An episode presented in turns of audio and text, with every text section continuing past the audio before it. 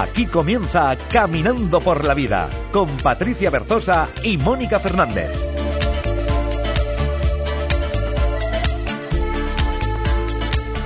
Caminante, ¿sabes qué se necesita para recoger buenos frutos en un campo?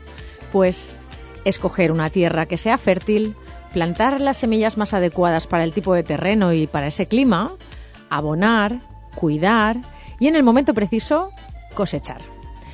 Todas las personas deseamos vivir en bienestar, en prosperidad, en armonía. Y para hacerlo sería tan sencillo como seguir estas reglas de la naturaleza. Mírate como el ser maravilloso y creador que eres. Haz aquello que sea más acorde contigo, con tu ser. Prepárate, cuídate y en el momento perfecto, en el kairos, todo florecerá. ¿Cuántas veces nos pasamos el día boicoteándonos con pensamientos negativos que son las semillas de nuestras vidas. Nos culpamos por tener experiencias complicadas, dejamos que nuestro ánimo bajo se convierta en una constante y nos quedamos sin energía para ser precisamente la persona que nos gustaría ser. Y esto llega a veces a tal punto que pensamos que la felicidad y que la dicha no es para nosotros. Si te has sentido identificado con esto, solo podemos decirte que escucha este programa. Hoy nos acompaña Sara Mariner y con ella hablaremos sobre cómo generar bienestar y riqueza. Sí, caminantes, porque a ser felices se aprende y hoy vamos a ver qué recursos podemos instaurar para vivir de una forma más plena. Tenemos un cerebro fantástico que, según dicen los expertos, está programado para la supervivencia y no para nuestro desarrollo personal. De ahí que se ponga en alerta cada vez que ve un peligro. El problema es que lo hemos exagerado tanto que, a veces interpretamos peligros donde no los hay. Hoy vamos a aprender a reeducar a nuestro cerebro y que se enfoque hacia lo que de verdad queremos experimentar y vivir en nuestras vidas. Además, también vamos a sugerirte libros, te vamos a regalar ejercicios prácticos, aprenderemos a través de la metáfora y una vida inspiradora. Patricia Restrepo, directora del Instituto Macrobiótico de España, nos ofrecerá sugerencias para mejorar nuestra salud y energía vital. También nos acompaña nuestra compañera Lola Enguídanos de Esencias Matilda, con la que hablaremos de aceites esenciales y aromaterapia. Antes de comenzar, os recuerdo nuestras redes sociales Facebook barra Caminando por la Vida Radio, en Instagram arroba Caminando Radio. También os podéis escribir por email caminando por la vida radio gmail.com y estamos, si te gusta este programa, lo quieres volver a escuchar, lo quieres recomendar, nos puedes encontrar en todas las redes, Evox, Spotify, Apple Play, vaya, nos vas a encontrar facilísimo para recomendarnos. Yo soy Mónica Fernández y esto es Caminando por la Vida, tu programa de desarrollo personal en la 977 Radio Levante.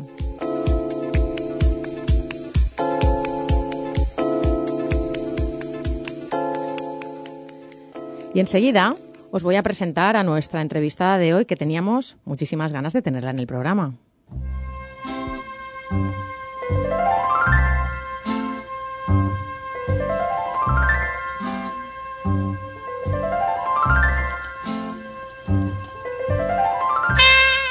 Sara Mariner es entrenadora organizacional, conferenciante y consultora en calidad de vida.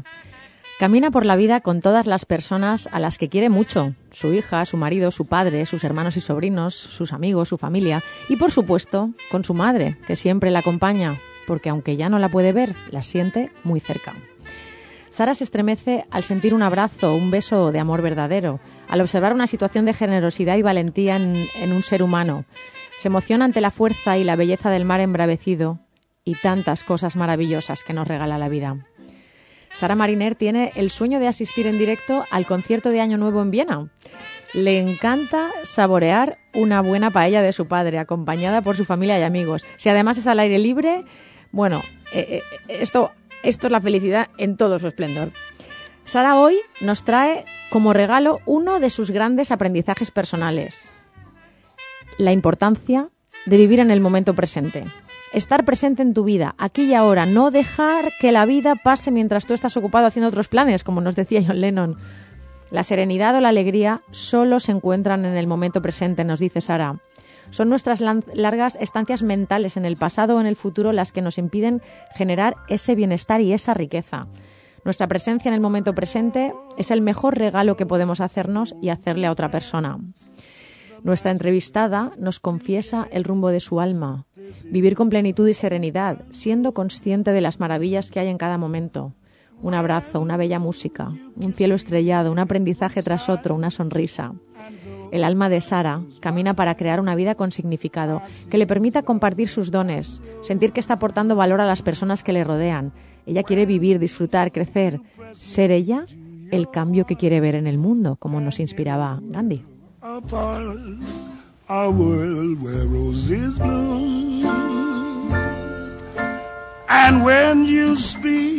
Bienvenida, Sara Mariner. Hola, Mónica, ¿qué tal? Un gusto tenerte aquí. Normalmente ya sabes que estamos Patricia Berzosa y yo. Hoy ella no puede estar y voy a conducir yo todo el programa. Y bueno, seguro que luego te va a escuchar y nos va a, dar aportaciones sobre lo maravillosa de la entrevista. Y teníamos ganas de hablar contigo. Gracias. Todos, todos deseamos vivir en armonía, pero nos sale generalmente más fácilmente vivir preocupados, quejándonos que poner, que poner el foco en lo positivo. Sí, yo, yo siempre digo que, que, no, que no es porque estamos mal hechos. Eh, realmente el ser humano es una maravilla, somos extraordinarios. Eh, tenemos un cerebro, como tú has dicho, potente y capaz, y el cuerpo humano, los robots están intentando que sean parecidos a ello y no lo consiguen, no lo consiguen. Luego, nuestra mente está creada, como tú has dicho anteriormente, para la supervivencia. Por tanto, es normal que vea todo aquello que no va bien para tratar de solucionarlo, porque su objetivo, y lo ha conseguido a lo largo de los, de los siglos, es que sobrevivamos. Pero si queremos ser felices, tenemos que decidir ser felices, tenemos que hacer algo para conseguirlo, porque si no, pues continuaremos como una madre y un padre superprotector viendo todos los problemas, dificultades y situaciones de riesgo que hay alrededor nuestro. Sin embargo, Sara, tú hablas de, de crear bienestar, de crear riqueza, abundancia. ¿Son un estado? Sí, Sí, realmente es todo depende un poco de la actitud, de la visión que tú tengas de las cosas. Por supuesto, hay situaciones complicadas, situaciones en las que parece que la carencia es lo más, lo más notorio de, de una etapa de tu vida o, o, en una vida concreta de una persona. Sin embargo, como tú has dicho, mm, podemos crear eh, yo considero que, por supuesto, influye la genética en nosotros. Por supuesto, algo tiene que ver las circunstancias, pero nosotros tenemos una gran responsabilidad.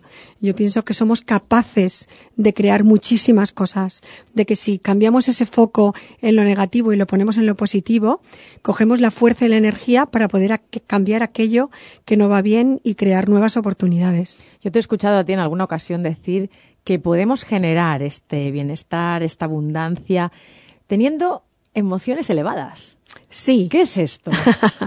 bueno, pues fíjate, realmente eh, hablamos de las emociones con emociones positivas y negativas, es lo que hemos estado hablando siempre. Entonces hemos llegado a la conclusión de que las emociones pueden ser buenas o malas, que tenemos buenas emociones y malas emociones. Y en realidad las emociones eh, son emociones humanas. Por tanto, si son humanas es que las necesitamos. Y si las necesitamos, no son buenas ni son malas, son necesarias. Cualquier emoción eh, no es una emoción racional, llega a nosotros y nos da una información.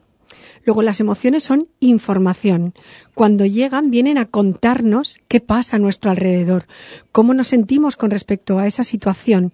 Y esa información nos sirve para poder tomar conciencia de cómo estamos y de poder realizar un cambio determinado.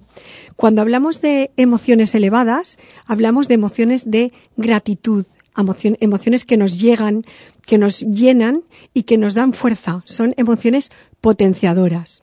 Las, mal llamadas emociones negativas, como puede ser el miedo o como puede ser la ira, nos informan de cosas. Si tenemos un momentito, hablaremos de, qué información nos trae, porque a partir de ahí es donde podemos decidir.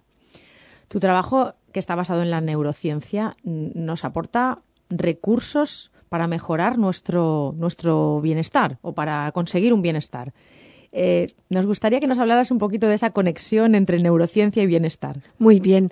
Mira, eh, la neurociencia simplemente es, eh, bueno, simplemente o maravillosamente es un grupo de ciencias que, que trabajan juntas para estudiar nuestro sistema nervioso central, sobre todo el cerebro, y de hecho dicen que este siglo XXI va a ser el siglo del cerebro, por lo maravillosamente extraordinario que es y lo complejo a su vez. Entonces, una sola ciencia no puede abarcarlo todo y están en colaboración para descubrir cómo funciona, qué es eso de los pensamientos, cómo están conectados con las emociones, cómo y por qué tomamos determinadas decisiones. Entonces, hay descubrimientos maravillosos que mm, aplicados al día a día de las personas y aplicados en la, empresa, que es lo que, en lo que estamos trabajando, pues ayudan a que tomemos mejores decisiones, a que comprendamos nuestro cerebro.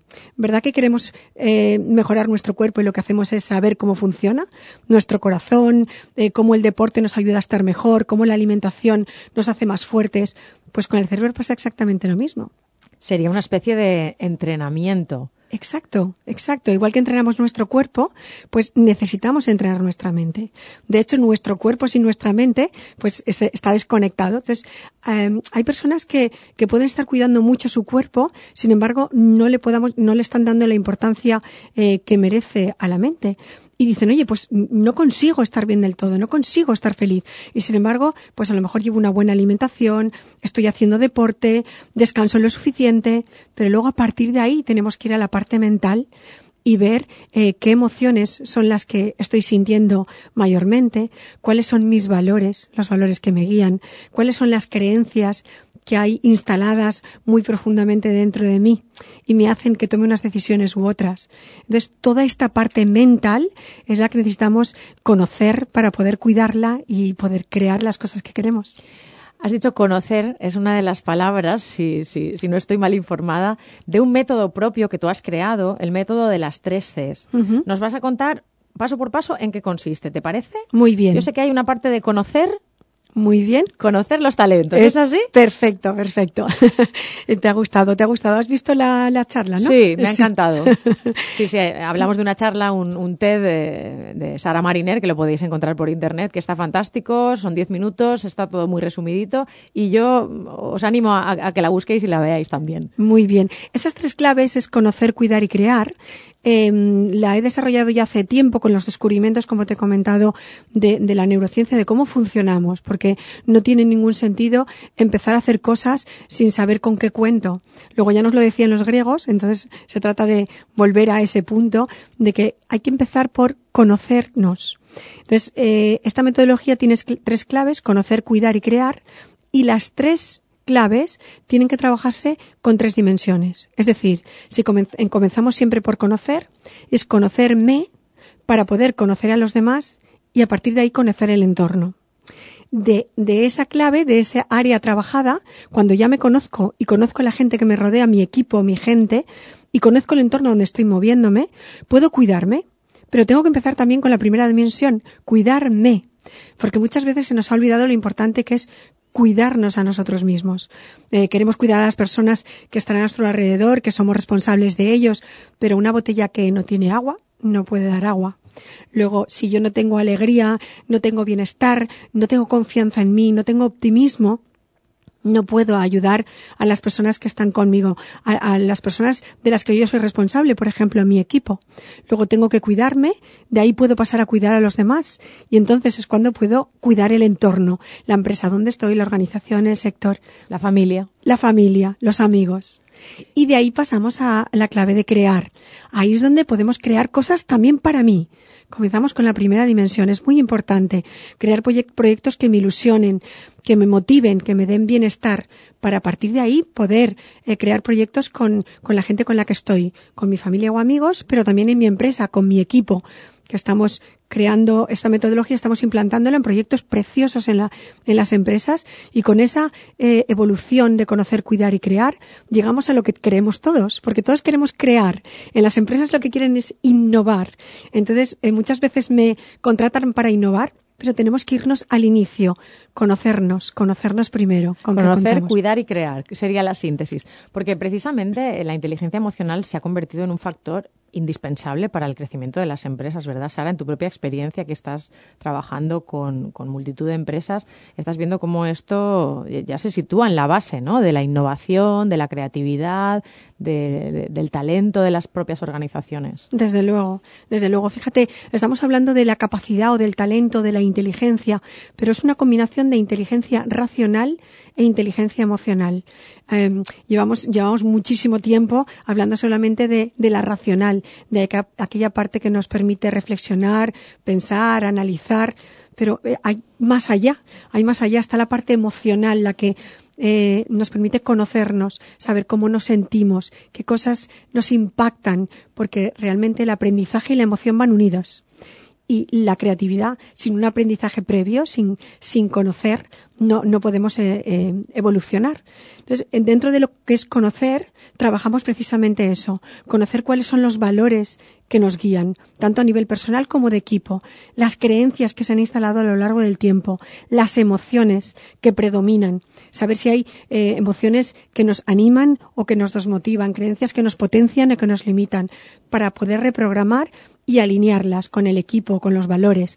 De ese conocimiento eh, surgen estas emociones colectivas en las que en un equipo dices, caramba, qué actitud más positiva hay. Y entras en una empresa o en un equipo y dices, fíjate qué buen ambiente y se llevan todos bien. Bueno, pues primero hay un trabajo individual de cómo potenciar esas emociones y luego hay un trabajo de alinear los valores, las creencias y potenciar esas emociones que nos hacen trabajar bien juntos si nos están escuchando empresarios dirán, bueno, es fantástico que haya bienestar en el equipo, pero ¿cómo se puede incrementar también con ese bienestar la productividad en las empresas? Muy bien, muy buena pregunta.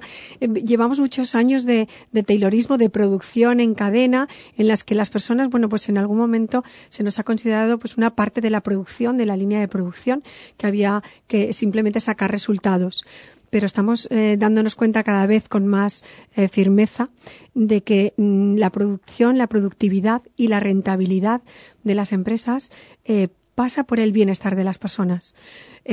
a, nivel individual, solamente que pensemos, ¿cuándo una persona es más productiva y más eficiente en su día a día?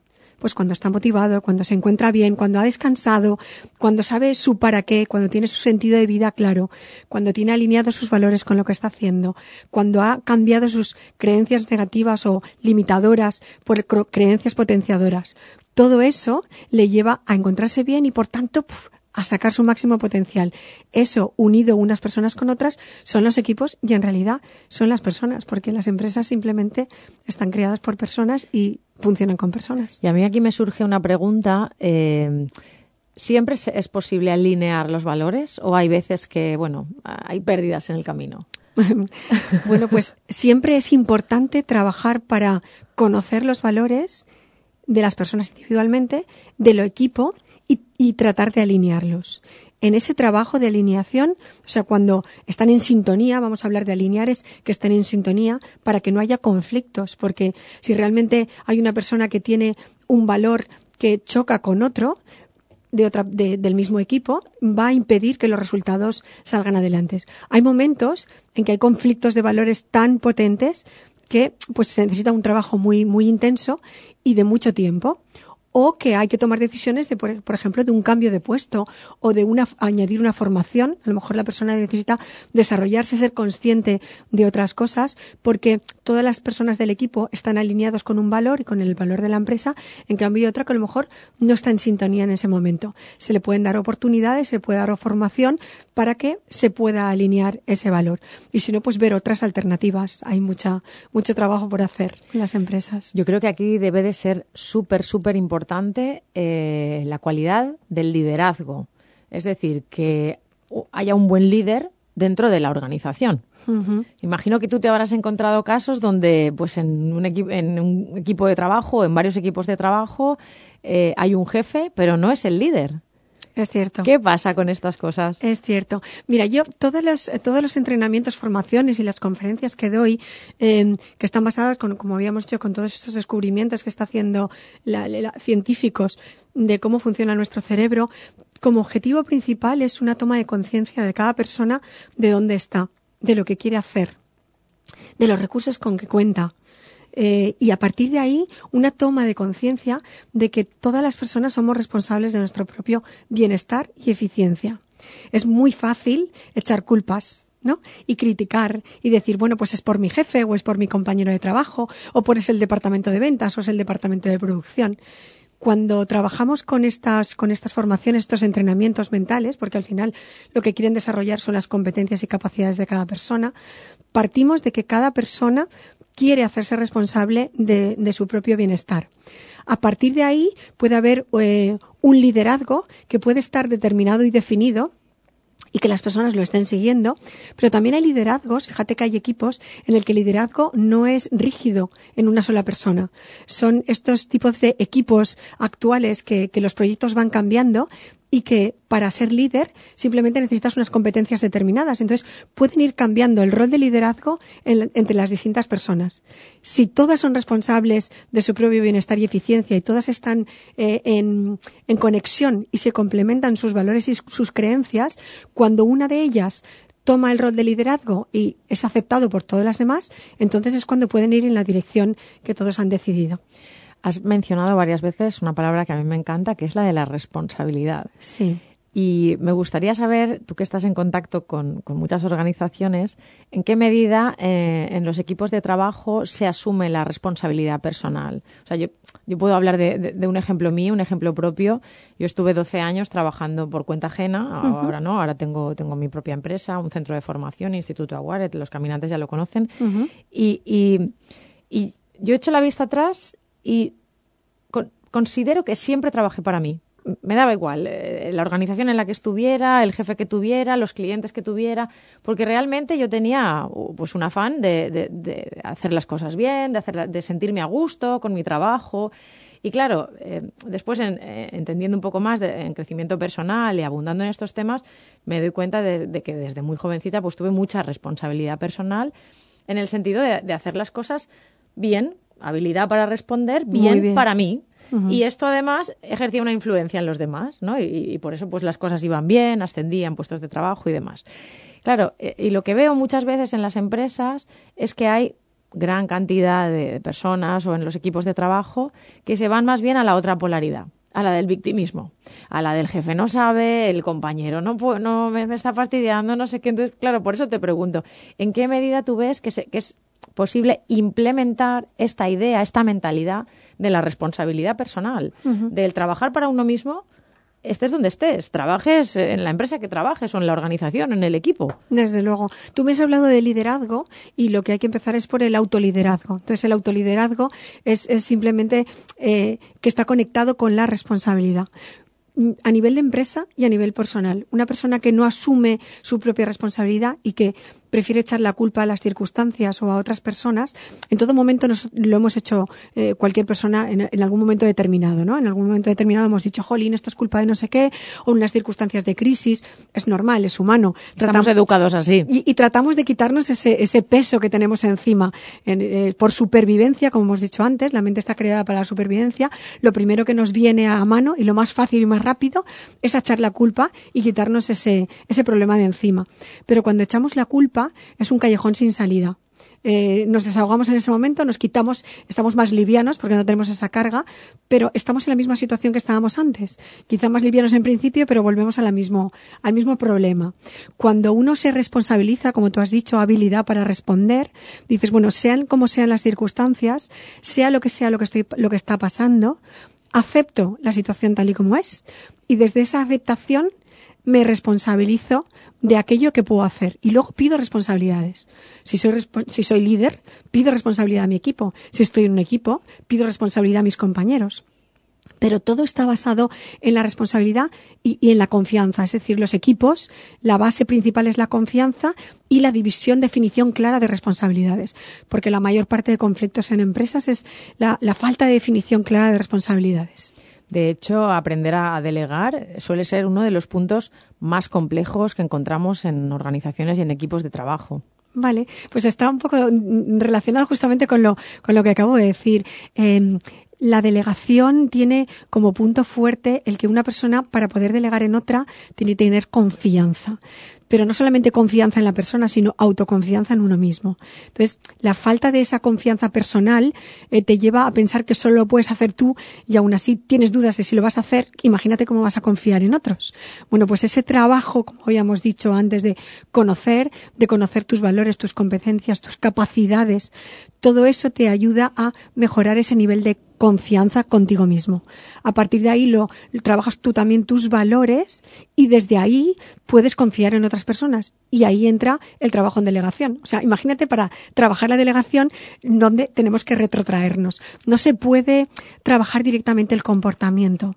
Bueno, tú como, como yo somos coach y los coaches sabemos que si trabajamos sobre el comportamiento, es decir, si yo eh, quiero que una persona cambie su comportamiento y le digo qué es lo que tiene que hacer o no hacer, o lo hago delante de ella para que lo vea, en cuanto me giro, esa persona puede estar haciendo justo al revés de lo que hemos dicho. ¿Por qué? Porque estoy actuando sobre el comportamiento.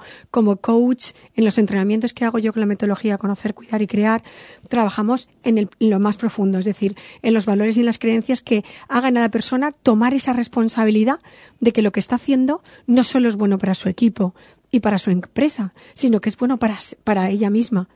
Va a encontrar motivación, va a tener sentido, va a encontrar que aporta valor. Si uno no se siente productivo y que aporta valor, no se siente feliz. Y si no se siente feliz, no es eficiente. Sin embargo, Sara, y esto también te lo habrás encontrado como yo, hay veces que tenemos pensamientos negativos que son un lastre. Mm. Y bueno, de alguna manera trabajamos sobre esto las dos, pero seguro que nos puedes orientar.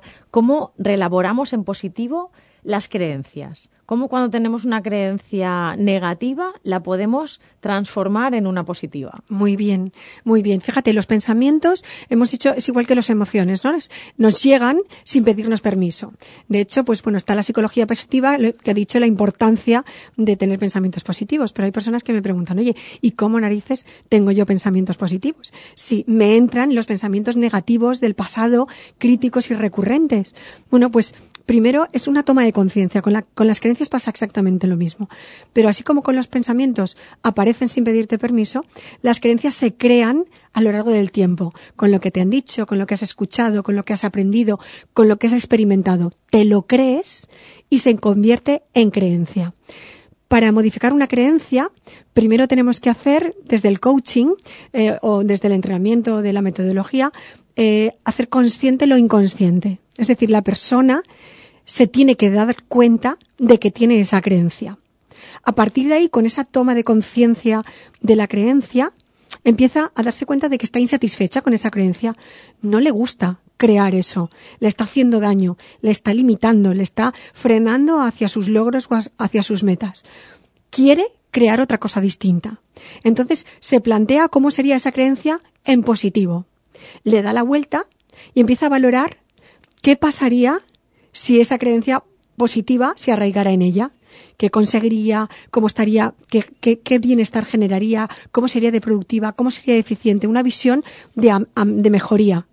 Y entonces, con esa, con esa creencia, ya se trata de repetirla para que se convierta en un hábito, porque al final, en la neurociencia estamos hablando de que cualquier pensamiento, emoción, cualquier cosa, contenido mental que tenemos en nuestra mente, es una, una red neuronal, una conexión de neurones, de neuronas. Entonces, se conectan juntas y entonces funcionan juntas. Cuanto más las utilizas, más fuerza tienen y entonces más se convierte en un automatismo o en un hábito. Al final somos la suma de nuestros hábitos. Si queremos cambiar, queremos que tenemos que cambiar un hábito por otro, tanto en el trabajo como en la vida personal. Vamos a poner un ejemplo a nuestros caminantes. Muy bien. Por, mm, por ejemplo, yo tengo la creencia, imagínate, ante un proyecto. Me mm. encargan un proyecto y, entonces me entran los miedos y me, sale este automatismo que me dice, no voy a ser capaz.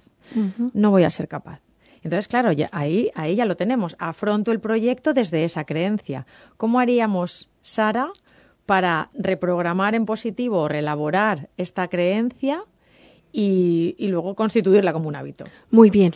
Bueno, pues fíjate, primero tendríamos que, eh, vamos a ponerlo en tres pasos sencillos, ¿vale? Porque realmente hay bastante trabajo para hacer, pero vamos a ver si podemos dar tres pautas sencillas. Claro, pero ese, ese, ese, poquito que nuestros caminantes puedan empezar a pensar, uy, pues ¿qué me estaba yo diciendo esta mañana cuando me ha pasado esta situación, que me, he sentido afrontada o confrontado?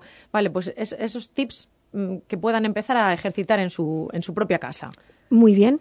Eh, lo primero que hemos comentado, primero que, se, que tengan en cuenta esa toma de conciencia, es decir, uy, fíjate, creo que no puedo, ¿vale? Y segundo, no me gusta creer eso. ¿Qué me vendría mejor? Pues me vendría mejor creer que sí puedo. Tendría que hacer algo más, es decir, eh, nuevos recursos, aprender, pedir apoyo, colaboraciones, alianzas, pero lo que quiero es creer que sí puedo. Pues entonces, una vez tengo eso, lo primero que debería hacer es creer en las posibilidades. Porque si pienso que es imposible, igual tengo que pensar en otro proyecto. Claro, sería como si eh, esto no puedo, pero bueno, no puedo del todo, del todo, o, puedo un poquito. este proyecto es posible, sí.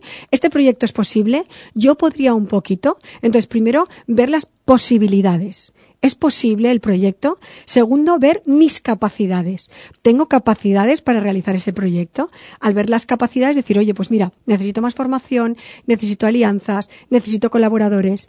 Y lo tercero, y súper importante, ¿vale? Es me merezco meterme en este proyecto y hacerlo bien y conseguirlo bien.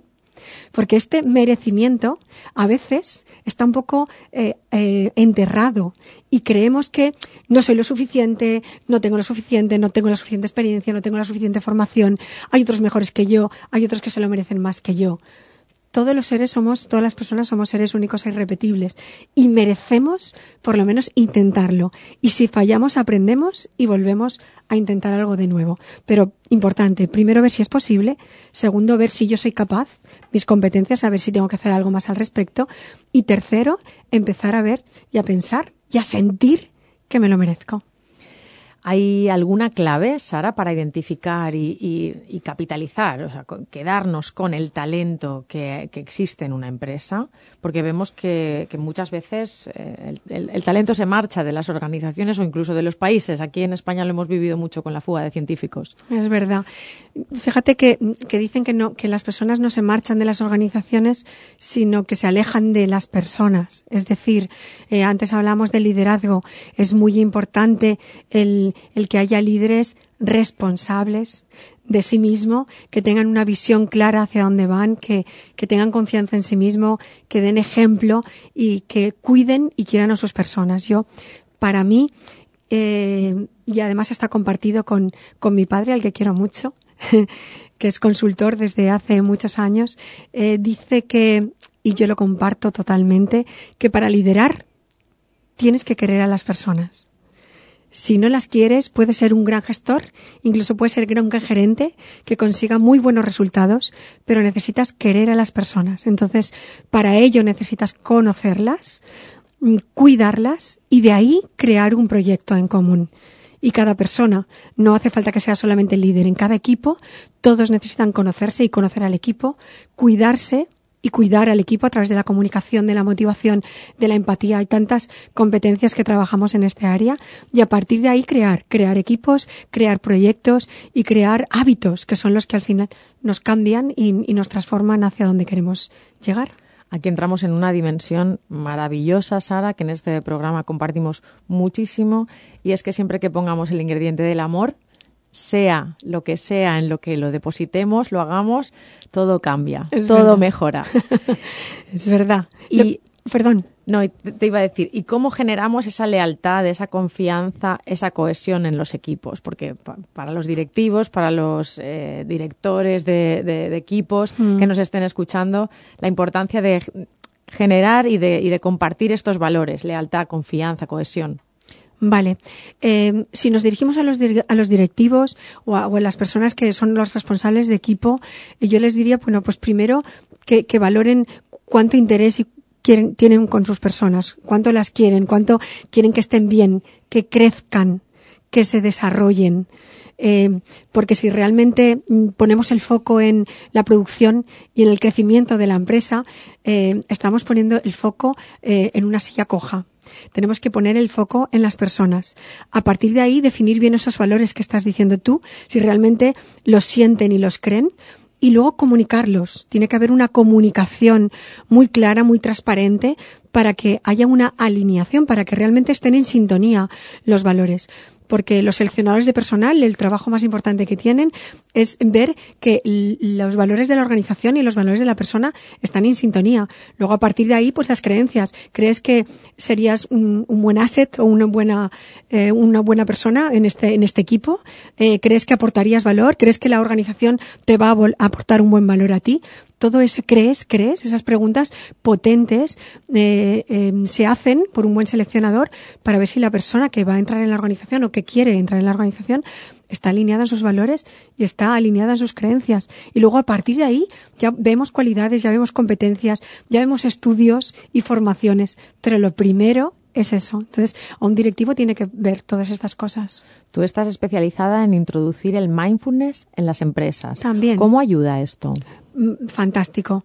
Mira, eh, la metodología Conocer, Cuidar y Crear em, está em, incorpora distintas técnicas que al fin, a lo largo del tiempo las he ido incorporando y lo que he hecho es que estén todas integradas para que sea un entrenamiento de alto impacto pero integral. Es decir, que a lo largo de varias semanas o meses, dependiendo del equipo o de la empresa, llegue a todas las áreas y a todas las personas que quieran trabajar en ella. Entonces, el mindfulness, que es mindfulness, en mente plena o atención plena, lo que nos hace es darnos cuenta de dónde estamos y qué es lo que queremos. Esa atención en el momento presente. No en qué pasará, sino en lo que estamos haciendo, en lo que estamos pensando y en lo que estamos sintiendo. Lo que pasará lo planificamos, pero una vez planificado, nos ponemos en el día a día a trabajar. Eh, incorpora la metodología 3C, conocer, cuidar y crear, incorpora coaching, inteligencias múltiples, inteligencia emocional, y mindfulness, porque mindfulness, la atención plena, es la base de cualquier persona. Fíjate que donde ponemos nuestra atención, ponemos nuestra energía, y donde ponemos nuestra energía está nuestra vida. Por tanto, eh, si ponemos nuestro foco en aquello que queremos lograr, en nuestras competencias, en nuestras creencias potenciadoras, en nuestros valores en común, entonces podemos lograr objetivos con los equipos y en las empresas. La eficiencia y el bienestar están unidos. Muchísimas gracias, Sara Mariner. Estamos llegando al final del programa. Eh, ¿Se te ocurre alguna otra eh, recomendación personal o para las organizaciones, para los directores, en ese sentido de crear bienestar y riqueza en las personas. Muy bien. Bueno, pues eh, si tú me lo permites, lo dirijo a todas las personas que nos estén escuchando. no es tan importante el rol o el puesto donde estén, aunque cada uno tiene sus especificaciones, pero a todas las personas yo les animo eh, a que se hagan responsables de su propio bienestar y eficiencia, que no se lo quiten de encima, porque la responsabilidad es verdad que pesa, pero cuando uno es responsable de su propio bienestar y eficiencia, también tiene la sartén por el mango, también tiene la capacidad de cambiar aquello que no le gusta, centrarse en aquello en que, va bien y con ese agradecimiento a la vida o, o a su trabajo o a su experiencia de todo lo que ha logrado, tener la energía y la fuerza para conseguir cosas nuevas y para mejorar aquello que no considere que está funcionando. Podemos generar bienestar y eficiencia. Somos responsables, cada uno de nosotros, de nuestra propia vida. Pues apelando a esta responsabilidad personal y a nuestra capacidad de crear bienestar y riqueza, nos despedimos. Sara Mariner, un placer. Muchas gracias, igualmente. Muchas gracias.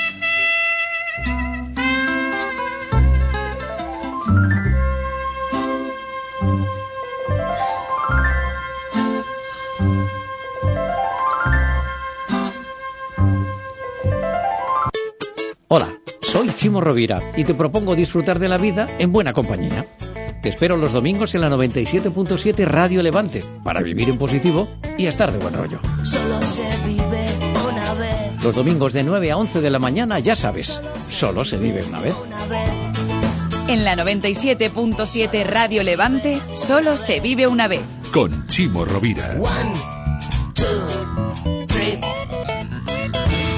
Caminando por la vida con Patricia Berzosa y Mónica Fernández. La vida infringe los mismos contratiempos y tragedias tanto en el optimista como en el pesimista, solo que el optimista las resiste mejor. Martin Seligman.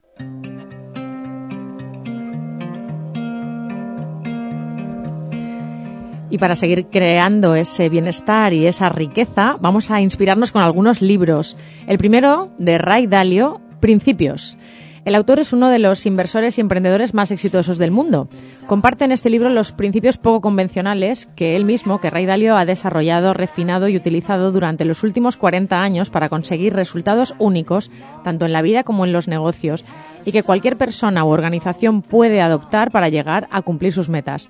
Él los describe como una meritocracia de ideas que busca lograr que el trabajo y las relaciones sean significativos, usando lo que Dalio llama una transparencia radical, usa estos principios como una brújula, de modo que no importan las circunstancias siempre que tengas un marco de acción que te mantendrá en el camino correcto. Otro de los grandes libros que nos acompañan en esta generación de riqueza es de Daniel Kahneman, Pensar rápido, pensar despacio. Este libro del ganador del premio Nobel, Daniel Kahneman, muestra lo fácil que es para los humanos alejarse de lo racional. Estamos sujetos a muchos prejuicios y esto precisamente es importante para los emprendedores conscientes ya que tendemos a ver las cosas solo desde la propia perspectiva. Kahneman detalla cómo nuestro comportamiento está determinado por dos sistemas diferentes. Uno es impulsivo, automático, eh, deliberado y calculador. Esta es eh, nuestra capacidad de razonar y participar en la toma de decisiones. El segundo sistema es importante porque depende del autocontrol y de nuestra capacidad de enfocar nuestra atención. Este sistema es la fuerza detrás de nuestra inteligencia. Y un tercer libro para generar riqueza, Los secretos de la mente millonaria de Harbecker. Este libro analiza cómo tu relación con el dinero está determinada por patrones que han sido arraigados en ti a través de la educación. Tus padres son tus primeros modelos a seguir cuando se trata de administrar finanzas. Desde una edad temprana, Observamos cómo nuestros padres manejan el dinero y eso da forma a nuestros patrones de pensamiento y guía nuestra conducta cuando se trata de dineritos. Naturalmente, tendemos a replicar las estrategias de ingresos de nuestros padres, lo que explica por qué la mayoría de la gente tiende a permanecer en el mismo nivel de ingresos que sus progenitores. Si quieres tomar el control total de tus finanzas, debes reconocer estos patrones de pensamiento y adoptar los hábitos y la mentalidad de los millonarios.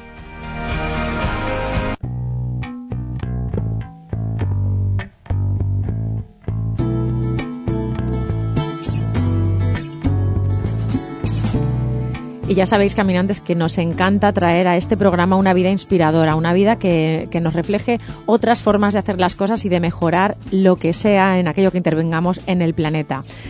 Es la vida hoy eh, que nos inspira la de Santiago Camaño, un gallego de 26 años que durante casi una década sufrió la adicción al juego y a las apuestas.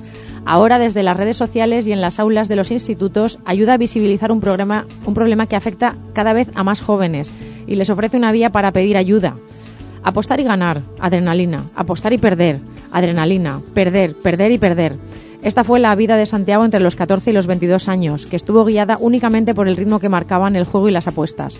Hoy, con 26 años, es ludópata rehabilitado. Este es su seudónimo en Internet, con el que quiere dar la cara sobre un problema del que eh, casi lleva tres años sin jugar, del que ya ha salido. Con ayuda de muchos jóvenes que empiezan a tontear con las apuestas, pueden entender que pueden llegar a convertirse, a convertir este juego en una adicción y que en este caso la única vía para salir es pedir ayuda.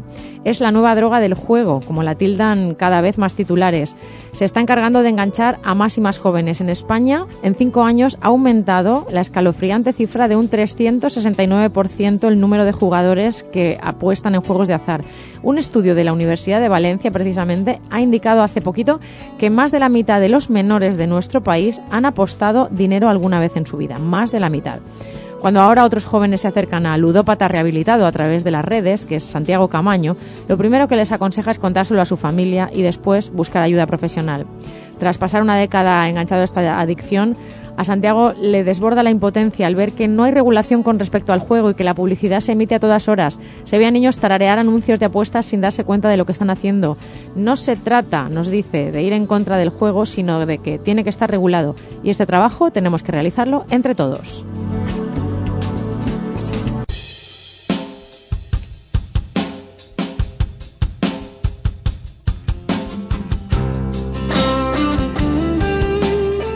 Y caminantes, ha llegado el momento de tener ese ratito que compartimos en cada programa con Patricia Restrepo, directora del Instituto Macrobiótico de España, y en el que tan sabiamente nos da esos consejos para cuidar nuestro cuerpo, nuestra mente, a través de una nutrición inteligente y consciente. Bienvenida, Patricia Restrepo. Ven allá, Patricia Versosa, Mónica Fernández. Hola. Bueno, pues nada, ya hoy caminantes vamos a, os he estado hablando en los anteriores programas, siete programas ya, ¿eh? desde las siete condiciones de la salud, tan interesantes, no solamente por lo que eh, nos lleva a evaluar cómo nos encontramos, sino también porque os estoy dando algunos tips eh, para cuidarnos por dentro, ¿no? La séptima condición de la salud es muy bonita porque es el sentido de la justicia, es la justicia, la claridad en la justicia, el no juicio, eh, es la capacidad de la gratitud. Y con esto de la gratitud, eh, leyendo, pues no, hay muchos maestros que nos han hablado de la gratitud. a mí me gusta personalmente mucho la, el punto de vista que tiene sobre la gratitud Oshawa, que, que es gratitud hacia qué. Entonces es como, yo no sé, yo recuerdo de pequeña que mi madre era muy católica, la verdad. Uno se daba un golpe y decía, mamá, me pegué. Y ella decía, dale gracias a Dios. Y uno la miraba como, ¿qué? ¿Perdón? Entonces, Oshawa habla de la gratitud, no de la gratitud cuando agradecemos porque ha sucedido lo que nos gusta, sino de la gratitud cuando sucede lo que no nos gusta. Y ese es el sentido, el, máximo eh, digamos, eh, estadio de la salud, es ese estadio donde yo agradezco lo que no me gusta porque confío plenamente en el orden superior, porque confío plenamente en el orden del universo, porque eh, esto que no me gusta, gracias, y esto que me gusta, gracias.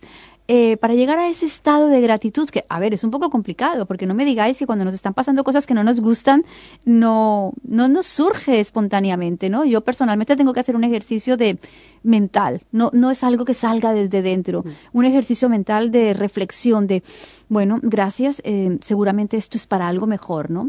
Es decir, que estar en ese estado de salud, que, que son los siete niveles, yo creo que se alcanza, ¿no? Yo lo veo en personas con más mayores que han tenido una trayectoria larga de vida y miran hacia atrás y se dan cuenta que todo lo que les ha sucedido les ha llevado a estar donde están.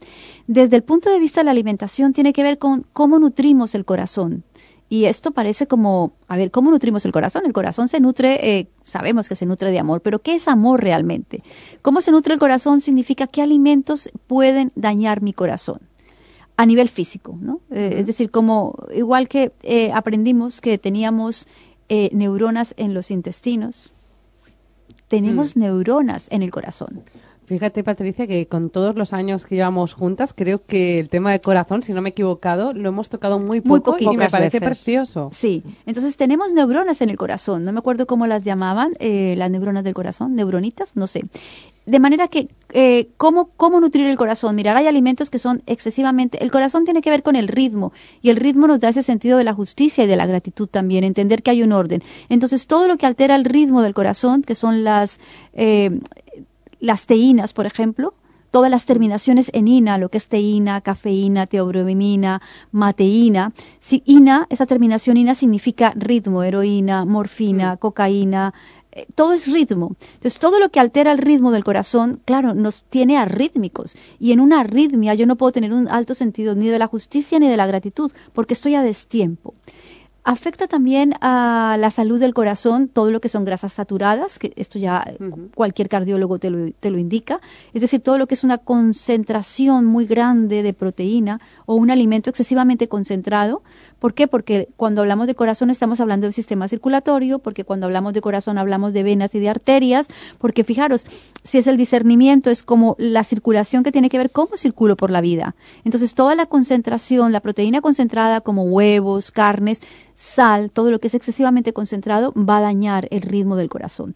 De manera caminante es que a mí me resulta fascinante cómo puedo entender que la salud de mis órganos eh, el, estadio de la salud tiene que ver con la alimentación y que trasciende aquello de bueno o malo o saludable o no saludable, sino entender qué necesita cada órgano para funcionar bien, ¿no? Es que escuchándote, Patricia, vemos cómo es como algo de, de sentido común. Es verdad que ponías el énfasis en estas inas y cualquiera puede notar como si toma cafeína se altera el ritmo cardíaco. De hecho, hay gente que tiene incluso taquicardia. Claro. En un efecto enseguida. Entonces, ver cómo la naturaleza en sí misma ya nos proporciona lo que, lo que va acorde a nuestro ritmo, a nuestro, a nuestro bienestar, ¿no? Exacto. Entonces, bueno, caminantes, me resulta fascinante deciros que ya para, para concluir, que alimentos que benefician el corazón, esto es muy curioso, son alimentos que tienen un pequeño sabor amargo. Y es muy curioso porque la gente dice, me encanta el dulce, ay, odio el amargo. Y esta es una resistencia a aceptar la realidad tal y como es, porque la vida es dulce y es amarga. Entonces, el ligero sabor amargo, por ejemplo, del café tostado, eh, perdonar, de la malta tostada, del sésamo tostado, de las algas nori y en sí el amargo de las hojas verdes, de la chicoria, de las endivias, este pequeño sabor amargo es como homeopático para el corazón y además tiene esa analogía que nos ayuda a aceptar la vida y, y, eso nos hace libres, porque cuando ya no tenemos aversión hacia este sabor, que mucha gente dice, uff, a mí lo amargo es que ni verlo, mm. ni sentirlo, pues al, al, eliminar esa aversión somos libres, ¿no? De, Qué bonita metáfora, Patricia. Con el amargo, el corazón y, la libertad que nos proporciona eh, comer estos alimentos. Y qué, bonito el conectar con la gratitud de, desde ahí. Demos las gracias por adelantado siempre, caminantes. Y si ya te descubres que lo estás dando, suceda lo que suceda, al margen del juicio que aparezca, es que ya nos denota, Patricia, una muy buena salud. Ya estamos en buena salud. Gracias, Patricia Restrepo. Ya sabéis, caminantes, que si queréis más información sobre la actividad de Patricia, si queréis conocer los cursos que organiza y demás, recetas, siempre os invito a que visitéis su página, eh, su página web, patriciarestrepo.org, donde tenéis muchísima más información. Gracias, Patricia. Gracias, gracias.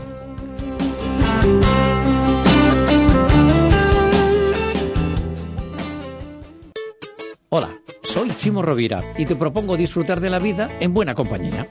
Te espero los domingos en la 97.7 Radio Levante para vivir en positivo y estar de buen rollo. Solo se vive una vez. Los domingos de 9 a 11 de la mañana, ya sabes, solo se vive una vez. En la 97.7 Radio Levante, solo se vive una vez. Con Chimo Rovira. Estás escuchando Caminando por la Vida con Patricia Berzosa y Mónica Fernández. Vivir en armonía con el universo es vivir lleno de alegría, amor y abundancia. Shakti Gawain.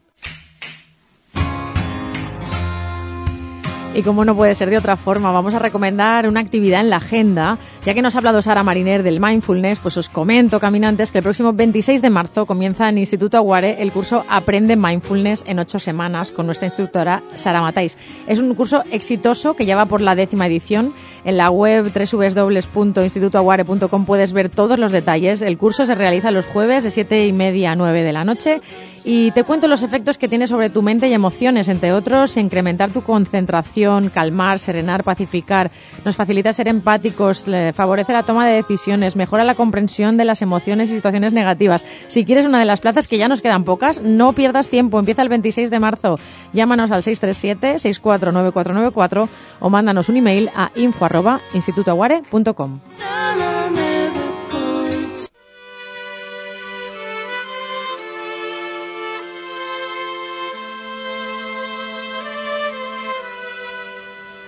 Y con esta maravillosa música le damos la bienvenida a Lola Enguidanos de Esencias Matilda para que nos hable de todos los beneficios de los aceites esenciales de la, de la aromaterapia.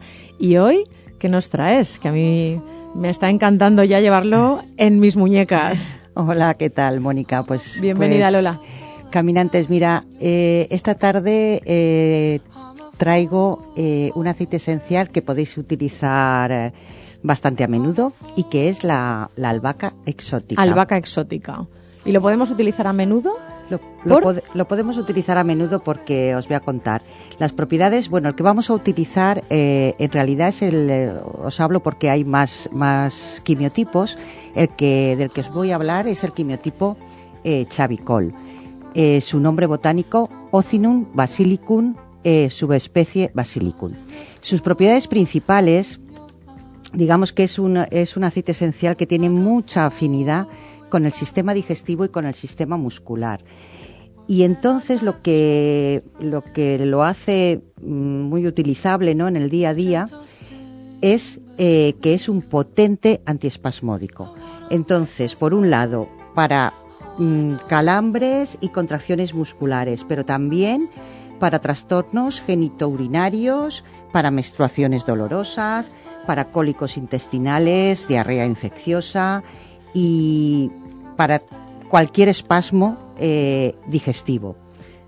En el día a día nos, nos pasan. nos, pueden pasar estas nos cositas. pasar. Sí, sí. Pero también eh, es un aceite esencial que es un tónico digestivo y hepatobiliar y nos va a servir para una congestión hepática o pancreática, para una insuficiencia biliar y, por supuesto, para aerofagia, flatulencia, para la acidez. Y luego es un aceite esencial que está en casi todas las formulaciones que hacemos eh, para el dolor, ¿no? Es, un analgésico que bastante potente, que lo podemos utilizar en cualquiera de las cosas que, de las patologías que hemos hablado, como analgésico, eh, aparte de las otras características que tiene. Y también para cefaleas, por ejemplo, es un aceite esencial, la menta, hemos hablado alguna vez, y, y el aceite esencial de, de albahaca exótica. Y como analgésico lo aplicaríamos tópico. Lo aplicaríamos tópico como, como analgésico, aunque es un aceite esencial que se puede ingerir, pero eh, lo aplicaríamos tópico. Y también es un aceite esencial que, que nos sirve eh, para la concentración. En este caso lo haríamos mm, inhalándolo, ¿no? O como, bien como me has puesto a mí un poquito, ¿no? En las muñecas, por ejemplo, Por y tres inhalaciones profundas. Por ejemplo, esa sería una manera, o en un difusor también, si tenemos que estudiar, o incluso en un inhalador de estos eh, pequeñitos que nos, ponemos, po- nos podemos poner directamente en la nariz.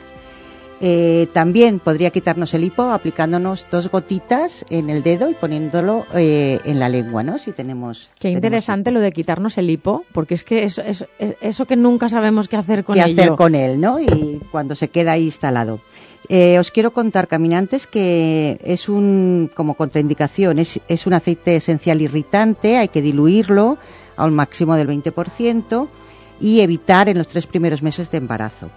Y algo os voy a, os voy a contar algo de indicaciones De energéticas, ¿no? claro, algo, claro. algo Un poquito, un emocional. poquito. Venga, es un aceite esencial que está asociado al chakra, al, uy, al chakra, al chakra del plexo solar y del corazón. Eh, emocionalmente es un aceite que nos va a ayudar a, a digerir eh, las emociones que tienen que ver con los rencores, con los golpes duros de la vida y estaría muy, muy aconsejado cuando existen eh, resentimientos que, que se han quedado ahí y que están ocupando mucho, mucho espacio en la cabeza y nos lo ocupan demasiado cuando vivimos un sentimiento de injusticia. Eh, también nos va a estimular la voluntad de ir en la dirección que queremos y nos va a aportar dinamismo. Os voy a decir una mezclita que he hecho yo para la concentración y lo he mezclado para, para el tema de la concentración con eh, esencia de limón y con aceite esencial de laurel. y que además huele fenomenal y que nos sirve para perfumarnos. Así que además de todas las propiedades que nos has dado, Lola, qué maravilla que nos pueda perfumar también. Un placer. ¿Dónde nos pueden encontrar los caminantes, Esencias Matilda? Pues mira, Esencias Matilda nos podéis encontrar en la calle Mariano Rivera, 31 bajo, los teléfonos 96 382 5169, 617 30 22 62 o en redes, en Facebook, en Instagram, Esencias Matilda VLC y en nuestra página web. Ahí nos vemos. Un saludo, Rosa. Igualmente. Comienza la práctica. Y nos, vamos, nos ponemos en marcha rápidamente para empezar a practicar. Lo primero que haremos será empezar con esta pregunta. ¿Qué estás dispuesta a hacer para aumentar tu bienestar en la vida? La niña se acercó al escaparate de la joyería. ¿Me puede dar ese collar azul? Es un regalo para mi hermana. ¿Cuánto dinero tienes, niña? le preguntó el joyero. La niña sacó del bolsillo un pañuelo atadito y colocó el contenido de las monedas encima del mostrador. Es verdad, es bastante verdad. Son todos mis ahorros, dijo la niña. El joyero cogió el collar delicadamente, lo puso en la cajita y lo envolvió con gusto, haciendo un lazo para acabar su paquete. Al día siguiente llegó la hermana. Perdone, señor joyero, ¿me puede decir cuánto costó el collar? Este collar es bueno y mi hermana no tenía dinero para comprarlo, porque este collar es verdadero, ¿verdad? Señorita, dijo el joyero, su hermana pagó por el collar el precio más alto que cualquier persona pagar, porque dio todo lo que tenía. Esta semana te proponemos que crezcas interiormente jugando a través de la imaginación. Imagínate que pudieras despedirte como si de un trabajo se tratara del papel que ocupas en la vida, que pudieras contratar a una nueva versión de ti mismo. ¿Qué cualidades le exigirías a esa persona? ¿Qué habilidades debería tener? ¿Cuáles serían las tres metas semanales que debería conseguir en el trabajo? ¿Y en la familia? Ponte delante de un espejo y dite, escúchame, quiero, puedo y me lo merezco.